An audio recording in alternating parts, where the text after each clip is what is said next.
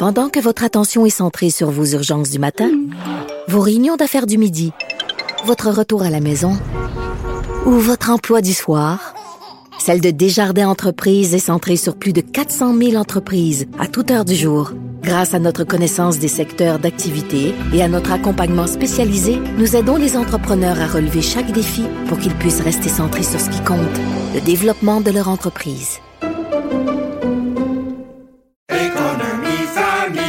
Ici Ricardo. Et Émilie, marchand d'IGA. On a envie de vous inspirer à bien manger. À moins de 5 la portion. Suffit de repérer les produits valeurs sûres et de les cuisiner avec une de nos recettes. Les valeurs sûres, c'est bien pensé, hein? Bien sûr! Détails sur IGA.net. Cube Radio. Guillaume Lavoie. Il connaît tous les dessous de la politique. Une entrée privilégiée dans le Parlement. Là-haut sur la colline. Guillaume Lavoie. Bonjour, heureux de vous retrouver. Bienvenue à Cube Radio. Aujourd'hui, est-ce que le caucus précessionnel de la CAQ va nous donner des indications sur ce qu'on va faire en éducation? C'est ce qu'on va discuter avec Rémi Nadeau. Et dans, dans notre aventure pour enrichir la conversation nationale, est-ce qu'il y a un avenir? Et si oui, quel est-il? Pour les francophones hors Québec? Tout ça et un peu d'autres choses à un autre épisode de Là-haut sur la colline. Là-haut sur la colline. Embarquez avec Guillaume Lavoie dans les coulisses de la démocratie.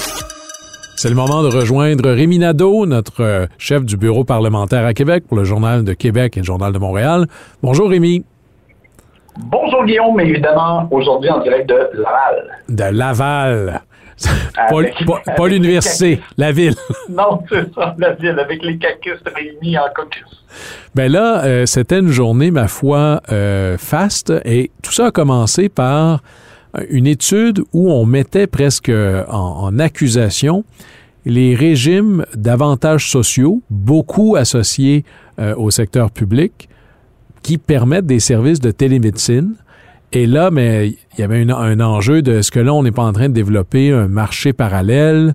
Euh, je, sens venir les critiques de la gauche très, très dures là-dessus. Et le plus gros employeur au public, c'est le système de santé. Alors, j'imagine que la question est arrivée assez rapidement à Christian Dubé, le ministre en question. Comment ça s'est passé tout ça? Euh, Christian Dubé, vraiment de mauvais poil. Euh, je reviendrai, là, je dirais pas le Christian Dubé que je connais habituellement. Je ne sais pas comment expliquer ça. Euh, mais notre collègue Patrick Belrose, qui a publié un texte dans le journal en ce jeudi, qui révèle a des organismes publics euh, donc qui ont conclu des contrats avec euh, des euh, services de télémédecine privés et donc les employés en profitent. Mais on parle par exemple des employés d'Hydro-Québec, d'Investissement Québec, d'organismes plus petits comme le PAP, le protecteur du citoyen, bon, etc. On en a répertorié là 7-8 assez facilement. Et là, la question que ça pose, ben, c'est que, évidemment, ce sont des services, dans le fond, qui sont payés par toi, par moi, par les contribuables.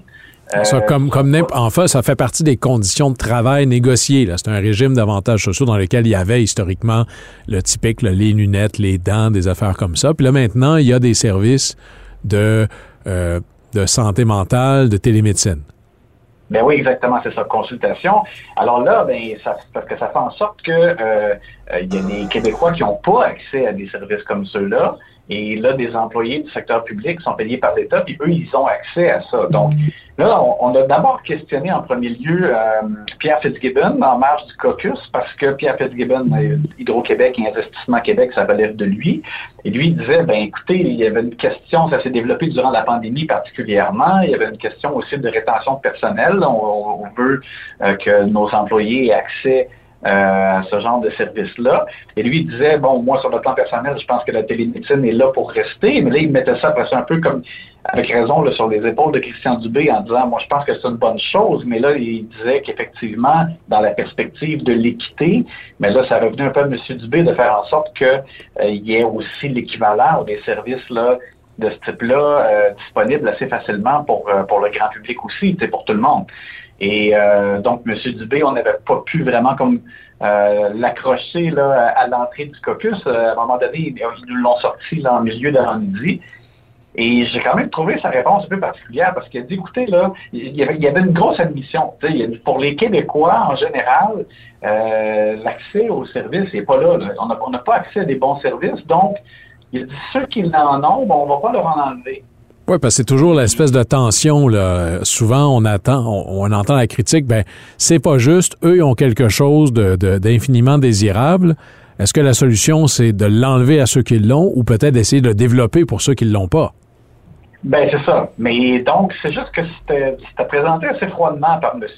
Dubé, je dirais sans, sans grande compassion pour ceux qui n'ont pas de, de ces services-là. Mais en tout cas, euh, je pense que l'échange a été un petit peu comme, euh, euh, je dirais, tendu avec les journalistes. Euh, mais parce que c'est ça. Donc là, il, faut en fait maintenant que euh, dans le cadre du, plan de, de refonte du système de santé de M. Dubé, il y ait un plus large accès. Puis il a dit quand même que c'est c'est un objectif, effectivement, euh, de, donc de faire en sorte qu'on puisse avoir euh, davantage d'accès. Mais ben, pendant ce temps-là, quand même, ça pose la question euh, comment ça se fait qu'il y a des employés du secteur public qui, eux, ils l'ont déjà, les autres ne l'ont pas. Puis l'autre chose, ben, euh, un autre point qui a été euh, relevé par le Parti québécois, notamment parce qu'il y a des partis d'opposition aussi qui ont, qui ont émis des critiques. Le Parti québécois aussi a dit avec raison, euh, l'autre effet pervers, c'est que si les organismes publics euh, passent euh, par ce, ce genre de service-là privé, et, et s'il y en a de plus en plus, parce que par exemple, là, je te, je te dirais que nous, on soupçonne aussi le ministère de la Famille, là, qui on a posé des questions, ils ont accordé un contrat, on attend leur réponse, mais il semble qu'eux aussi on, sont en train de de- de- de- d'offrir ce genre de type de, de, de, service-là. Mais c'est que si ça se déroule de plus en plus vers le privé, ben là, on se tire aussi un peu dans le pied, parce qu'on va dire, dans le fond, ça va mobiliser encore plus de ressources disponibles au privé et non, et non au public. Euh, il y a- aussi cet effet pervers-là. Euh, moi, je pense qu'on on, a là un débat intéressant. Je suis d'accord avec toi dans le sens qu'il il- je pense pas qu'il faut enlever euh, complètement là, euh, à ceux qui l'ont, mais il faut rapidement faire en sorte que ce soit plus équitable euh, et que ces services-là soient accessibles davantage pour tous. C'est ça, mais là, si c'est égal pour tous, là, il faudra euh, se poser des questions parce que les régimes d'avantages sociaux, là, je- j'enlève privé-public, là, tu me corrigeras, mais évidemment, on pourrait résumer ça de manière assez simple. là. Gros employeurs, euh, souvent, quand c'est syndiqué, je pense par exemple aux vieux travailleurs de l'Alcan, ben, le, le régime d'avantages sociaux tend à être plus généreux que quand tu travailles pour une petite PME ou si tu es chômeur. Ça a toujours été ça. Alors, qu'est-ce qui fait que là, ça vient euh, je dirais, casser un peu plus, là, ici? Ben, tu as raison, sauf qu'à ce moment-là, moi, je pense que peut-être que l'offre, par exemple, d'un gros employeur peut être encore plus euh, bonifiée. Je te dirais, il peut avoir un, accès peut-être encore plus euh, élargi, ou, euh, mais, mais il faudrait que l'ensemble des Québécois, comme quelque chose aussi tu sais, qui, leur permet au moins un minimum d'accès. On ne peut pas faire en sorte que des gens n'aient pas du tout comme accès à ce genre de consultation ou très peu, là, et que des gens aient, à l'inverse, euh, qui sont payés par ailleurs avec nos, nos impôts, là, euh, et euh, des, des services euh, très rapides, là, euh, faire en sorte que eux puissent éviter l'attente et avoir des consultations très rapidement. Donc c'est là où il à un moment donné, il faut quand même qu'il y ait je comprends qu'il n'y aura peut-être pas complète euh, équité, là, comme tu dis, mais il faudrait au moins qu'il y ait davantage de, de possibilités là, dans le secteur public Ouais. pour monsieur, madame, tout le monde. J'ai l'impression qu'il va y avoir un débat de société qui va s'inscrire là-dedans parce que c'est vraiment, comme dirait l'autre, la pointe de l'asperge. T'étais, donc tu es au, au caucus de la CAQ. Alors, les, les ministres passent les uns après les autres. Il y a Bernard Drinville qu'on n'avait pas beaucoup vu. Bon, hier, il a dit je, je ferme la porte à certaines choses, mais là, aujourd'hui, il a présenté un peu plus de choses euh, sur ce qu'il entendait faire. Euh, tout le monde, il y avait une espèce de prise de conscience à quel point le défi était grand. Qu'est-ce qu'il a présenté, en gros? Oui, là, vraiment, c'est ça. C'est que euh, il avait été plutôt discret depuis l'élection et les médias, on était nombreux à avoir demandé des demandes d'entrevue avec lui pour savoir euh, où il s'en va, quelles sont ses priorités, est-ce qu'il y a des pistes d'action pour améliorer la situation euh, en éducation. Et, là, c'était l'occasion de connaître, dans le fond, son plan. C'est qu'il a présenté des orientations en conférence de presse en marge du caucus. Et là, on peut dire que vraiment, la, rondelle est, est mise aux yeux sur la glace. Moi, je retiens deux points assez importants parce qu'on sait qu'il manque euh, d'enseignants. Euh, donc, il y a deux trucs. D'abord, il, voudrait euh, faire en sorte que les enseignants aient davantage d'aide par exemple, pour les élèves qui présentent des problèmes particuliers, qui sont dans les classes régulières. Euh, et euh, ce qui veut faire en sorte, c'est que les, les, éducateurs de services de garde en milieu scolaire, qui sont là, par exemple, pour le midi ou pour le tôt le matin avant les classes, puissent donner un coup de pouce aux enseignants dans les classes. Et moi, je vois ça d'un bon oeil parce qu'il y, y, en a qui pensent que, par exemple, c'est faire en sorte que des gens qui ne sont pas des enseignants se retrouvent à enseigner, là, mais, mais pour que l'enseignant puisse se concentrer sur la majorité, par exemple, de ses élèves et les faire progresser, ben, ça peut être possible que qu'un un aide euh, puisse aider euh, un jeune qui a plus de difficultés à s'organiser dans, dans le cadre de la classe euh, et ça permet au professeur de, de, se concentrer sur les autres, tu, sais, tu comprends? Mais là, est-ce qu'on lui a posé la, la, question qui tue? Tout ça, c'est bien gentil, mais quelle marge de manœuvre financière, euh, parce que tout ça n'est pas gratuit, si on veut faire des choses de plus, ça va coûter infiniment plus cher? Ben oui, ben c'est ça, parce que ça, implique évidemment que des gens vont faire plus d'heures de travail, forcément. Là. Euh, fait que ça, c'est sûr que ça reste à voir. Ça va impliquer aussi comme une négociation euh, avec les, syndicats, puis et tout et tout. Là. Donc, euh, bon, c'est un peu comme on dit souvent, il faut rester branché et suivre la suite. L'autre point, euh, c'est qu'il voudrait faire en sorte que les, des gens qui ont un bac dans une matière, par exemple, comme en géographie ou en histoire, euh, pourrait euh, faire une, ce qu'on appelle la maîtrise qualifiante en deux ans, mais pour qu'elle soit faite en un an, et donc qu'il y ait plus de personnes qui puissent rapidement, si ça leur chante, euh, devenir enseignants, obtenir un brevet. Là, Mais ça, ça, Rémi, c'est intéressant. Ça fait longtemps au Québec, c'est particulièrement sclérosé dans une espèce d'approche que personne n'a mis en œuvre ailleurs, où on se retrouve avec plus de spécialistes en pédagogie et moins de connaissants. Là, l'idée de si je suis expert dans une matière, à quelle vitesse vous pouvez me mettre dans une salle de classe si je m'en sens la vocation, ça c'est intéressant. Plusieurs ont essayé avant lui ou en ont parlé. Qu'est-ce qui fait que cette fois-ci, il pourrait livrer? Bien, encore là, donc ce sera une question un peu de, de négociation.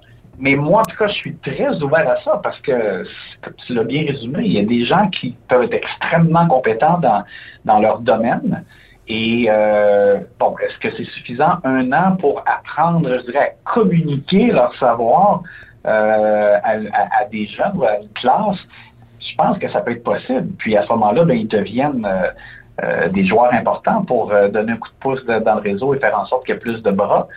Euh, et, je te dirais donc à date, euh, euh, parce que les journalistes aussi sont partis à la recherche de, réactions. Je, constate que dans le milieu scolaire, on réagit avec assez d'optimisme ou de positivisme aux pistes qui sont évoquées par Bernard Drinville. Il y a un peu de scepticisme parce qu'il y en a qui disent ben ok, on est quand même pas mal d'accord avec les orientations, mais il faut faire attention avec faut pas prendre des moyens trop simples peut-être pour y arriver, puis euh, avoir des effets pervers ou il euh, faut faire les choses correctement. Donc, mais en tout cas, pas de levée de bouclier, là, tu, comprends, euh, aux premiers abords, alors que M. Drainville a abattu ses cartes. Fait. Je pense qu'il y a quand même peut-être lieu d'être euh, modérément... Donc, le, le, le monde euh, ben, syndical, les contreparties euh, du ministre ont décidé de lui donner la chance au coureur et on verra par la suite si euh, ils vont lui faire un bulletin chiffré sur sa performance à la fin. Rémi Nadeau, je rappelle, tu es chef du bureau parlementaire à Québec pour le Journal de Québec et le Journal de Montréal. Merci beaucoup. On s'en parle demain. À demain, Guillaume. Pendant que votre attention est centrée sur vos urgences du matin, vos réunions d'affaires du midi, votre retour à la maison ou votre emploi du soir, celle de Desjardins Entreprises est centrée sur plus de 400 000 entreprises à toute heure du jour. Grâce à notre connaissance des secteurs d'activité et à notre accompagnement spécialisé, nous aidons les entrepreneurs à relever chaque défi pour qu'ils puissent rester centrés sur ce qui compte, le développement de leur entreprise. Ici Ricardo. Et Émilie, marchand d'IGA. On a envie de vous inspirer à bien manger. À moins de 5 la portion. Suffit de repérer les produits valeurs sûres et de les cuisiner avec une de nos recettes. Les valeurs sûres, c'est bien pensé, hein? Bien sûr! Détails sur IGA.net. Guillaume Lavoie. Il décortique les grands discours pour nous faire comprendre les politiques. Là-haut sur la colline. Est-ce qu'il y a un avenir pour les francophones hors Québec au Canada? Est-ce qu'il y a un avenir pour les minorités francophones? On voyait dans les nouvelles récemment qu'au Nouveau-Brunswick, la seule province officiellement bilingue, il y a toujours eu un mouvement anti-francophone assez fort, mais là qui semble être incarné par le premier ministre en place. Mais pour faire un peu le tour de cet enjeu-là, euh, d'un côté à l'autre du pays, avec quelqu'un qui est investi là-dedans au, au cœur de jour, c'est Jean-Sébastien Blais, qui est natif de la région des Bois-Francs au Québec et qui est installé au Yukon. Il est d'ailleurs fonctionnaire pour le gouvernement du territoire du Yukon, mais en même temps président de la commission scolaire francophone du Yukon et membre du conseil d'administration de la Fédération nationale des conseils scolaires francophones. Bonjour, Monsieur Blais. Bonjour, Monsieur Lavoie. Alors, merci d'être avec nous. D'abord, d'entrée de jeu, ça va surprendre des gens que non seulement il y a des francophones au Yukon, mais qu'il y a même une commission scolaire francophone au Yukon. Faites-nous un peu le portrait que, que ça existe vraiment, là. Bien du moins, euh, les francophones Yukon sont établis euh, depuis longtemps, depuis le 19e siècle, euh, par rapport à la traite des fourrures, bien sûr, mais avec la ruée vers l'or au Klondike qui a marqué l'histoire du Yukon, mais beaucoup plus depuis la seconde moitié du 20e siècle, Monsieur Lavoie, il y a un dynamisme économique ici qui est attrayant, mais depuis la mise en place de la Charte canadienne des droits et libertés, depuis le- les droits linguistiques qui ont été offerts aux ayants droit au Canada, et puis depuis années 80, il y a euh, un contexte politique, économique et social qui fait qu'il y a un accroissement important là, au point où maintenant, aujourd'hui, euh, on est 14 des, des Yukonais qui peuvent avoir une discussion dans les deux langues officielles, français ou anglais. Une commission scolaire, bien sûr, avec d'importantes autorités par rapport au programme scolaire en français langue première et non pas en immersion. Mais également, on a environ 12 institutions francophones qui, qui s'assurent que le gouvernement territorial ici connaisse les enjeux francophones et investisse en conséquence. Donc vraiment euh, une belle histoire à succès et à chaque année on voit de nouvelles euh, familles venir, que ce soit du Québec mais également du reste du Canada, ou parfois même euh, de l'Europe et de l'Afrique francophone. Donc une belle histoire à succès et qui se continue en croissance. On n'imaginait pas ça du Yukon. Donnez-nous quelques portraits pour qu'on puisse illustrer ça. Là. Vous avez, dans le fond, là, euh, une classe avec 12 étudiants en français ou c'est plutôt quelque chose d'infiniment plus grand que ça? Là? Bien du moins, euh, on a un peu moins que, que 300 élèves dans notre, dans notre commission scolaire, euh, mais pour, sans pour vous dire, on a bâti la première école francophone de France langue première et qui est ouverte en 2020 ici. À l'époque, euh, on avait nos élèves du secondaire dans notre école primaire et on avait un exode massif de nos jeunes, euh, ce qui fait qu'on avait environ peut-être une, une trentaine, quarantaine d'élèves au secondaire. Euh, et là, avec l'ouverture de l'école, euh, qui est de qualité euh, similaire, là, égale aux infrastructures anglophones, eh bien là, on est passé d'une quarantaine, on dira quarantaine, à maintenant 122 euh, en seulement deux ans. Là, on est rendu à 122 et le meilleur est à venir parce que les cours de sixième et septième année sont quand même assez grandes. On parle de, de cours d'une trentaine d'élèves pour, pour les gens comme euh, du Québec, c'est sûr que ça peut avoir l'air petit, mais quand on parle d'une école qui est bâtie pour 150 élèves et qu'en dans deux ans, trois ans, euh, on arrive à presque la capacité de l'école, c'est un grand signe de succès. Et on a réussi à, à retenir nos jeunes, à freiner l'assimilation et à faire aussi euh, des, partenariats avec les anglophones qui veulent apprendre le français, donc les étudiants d'immersion situés dans les autres écoles de Whitehorse. Donc, une belle histoire à succès. Et également, au niveau des entrepreneurs, c'est intéressant. euh, là, il n'y a pas de chambre de commerce francophone. Il y a quand même euh, euh, toute une programmation pour faire valoir l'entrepreneuriat francophone. Ça, c'est chapeauté par l'Association franco-yukonaise. Et donc, on travaille au niveau économique, au niveau de l'immigration, l'éducation. Et pour la dernière nouvelle, il y a une clinique de santé de français qui vient d'ouvrir ici. Euh, le ministère de la Santé vient d'ouvrir une clinique en français qui est une longue revendication de la communauté francophone. Donc un dynamisme qui est intéressant et c'est un dynamisme organisé et institutionnel. Donc on travaille de manière sérieuse et bien planifiée et ça fait des résultats euh, concrets. Mais là, Jean-Sébastien Blais, à la fois ce que vous nous racontez euh, est, est flatteur et intéressant pour des oreilles de francophones au Québec, qui cherchent un peu ce genre d'écho dans le reste du Canada, mais en même temps, on a l'impression que c'est un peu l'arbre qui cache euh, une clairière dans laquelle il n'y aurait rien d'autre. Les dernières statistiques montrent un, niveau d'assimilation très grand ou de transfert linguistique vers l'anglais très grand à travers le Canada.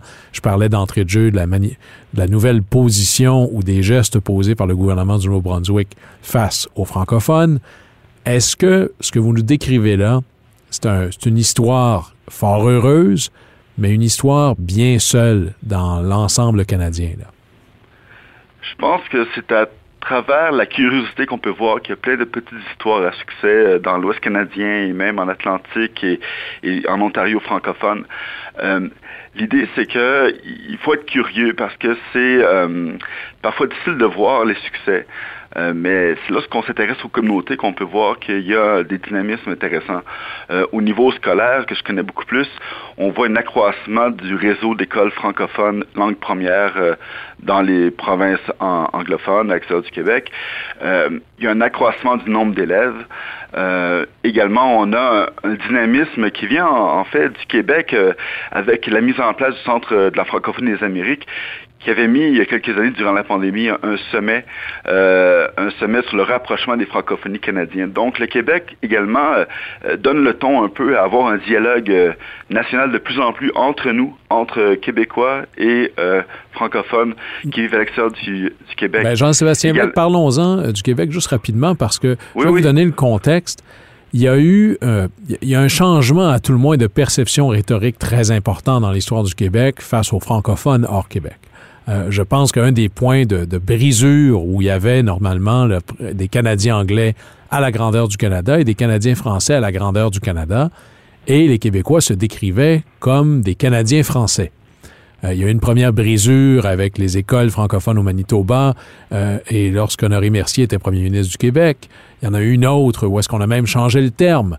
à partir de la Révolution tranquille, les Québécois se voyaient comme des Québécois, non pas comme des Canadiens français souvent sous l'impulsion de ben, c'est le seul endroit où les francophones sont majoritaires et il y a presque eu un, une espèce d'abandon des francophones hors Québec.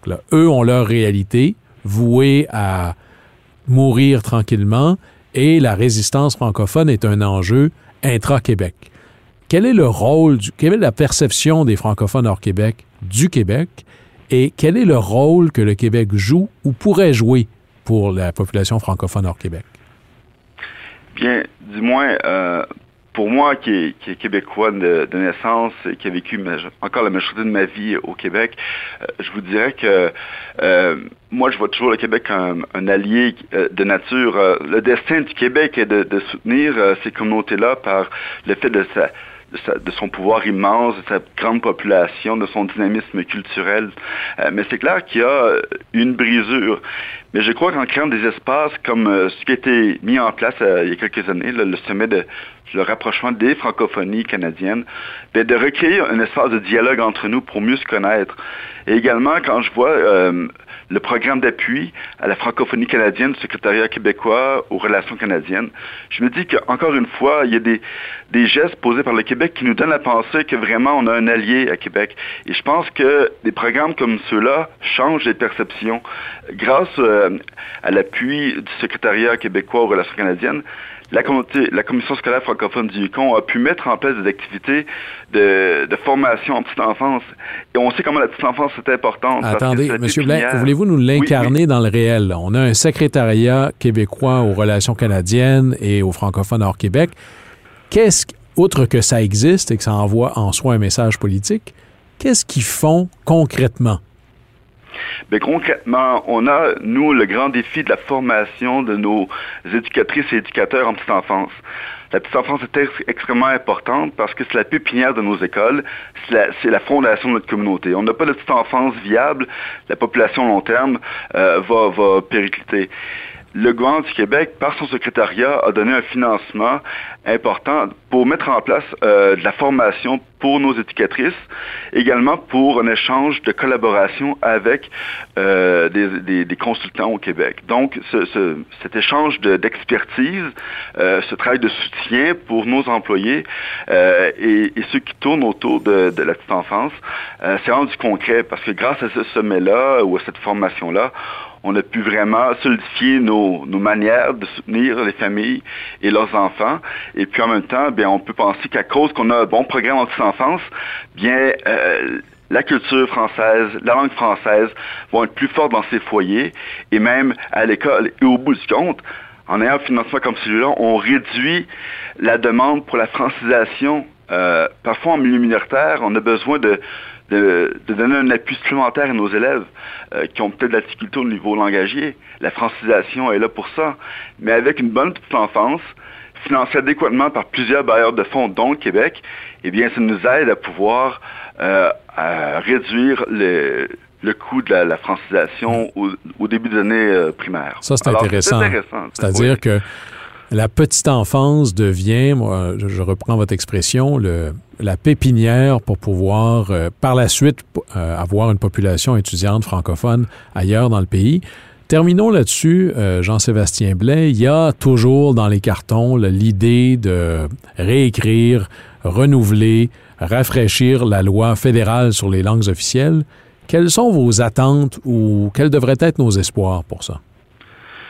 Mais moi, je pense que ce que j'aimerais voir, c'est une loi qui est ambitieuse euh, et euh, par rapport euh, aux obligations fédérales en matière de langues officielles, bien sûr. Qu'est-ce que ça veut dire, ça, concrètement? Là? Mais ben, concrètement, il pourrait y avoir des, clauses linguistiques par rapport euh, aux ententes fédérales euh, provinciales, où là, dans les clauses linguistiques, on dit sur papier qu'il y a un pourcentage qui va aller à la minorité francophone. Donc, d'avoir des mécanismes dans les accords qui obligent les gouvernements provinciaux territoriaux euh, à à vraiment donner l'argent où elle doit être pour les francophones, mais également avoir euh, dans cette loi-là euh, euh, l'importance d'avoir une immigration francophone qui soit ambitieuse pour freiner le vieillissement de la population francophone au Canada. Donc, deux choses qui, pour moi, pourraient être mises dans cette nouvelle loi. On attend bien sûr l'honorable Ginette Petitpas-Taylor avec une nouvelle loi là, en 2023, c'est sûr. À voir si ça va se faire, mais moi, je suis confiant. Euh, mais quand même, je pense que c'est important qu'on maintienne ce dialogue également avec, non pas seulement le fédéral, mais avec, le Québec. On a un allié à Québec, je pense, et il faut vraiment aller au bout de cette collaboration-là, avec des résultats concrets là, sur, dans nos programmations, euh, dans, dans nos différents secteurs. Jean-Sébastien Blais, représentant de l'avant-poste de la culture francophone en plein Yukon. Je rappelle, vous êtes président de la commission scolaire francophone du Yukon. Merci beaucoup d'avoir été avec nous, puis au plaisir de se reparler. Merci, M. Lavoie. Au revoir. Au revoir. C'est tout pour nous. Merci d'avoir choisi Cube Radio. On se retrouve demain pour un autre épisode de Là-haut sur la colline.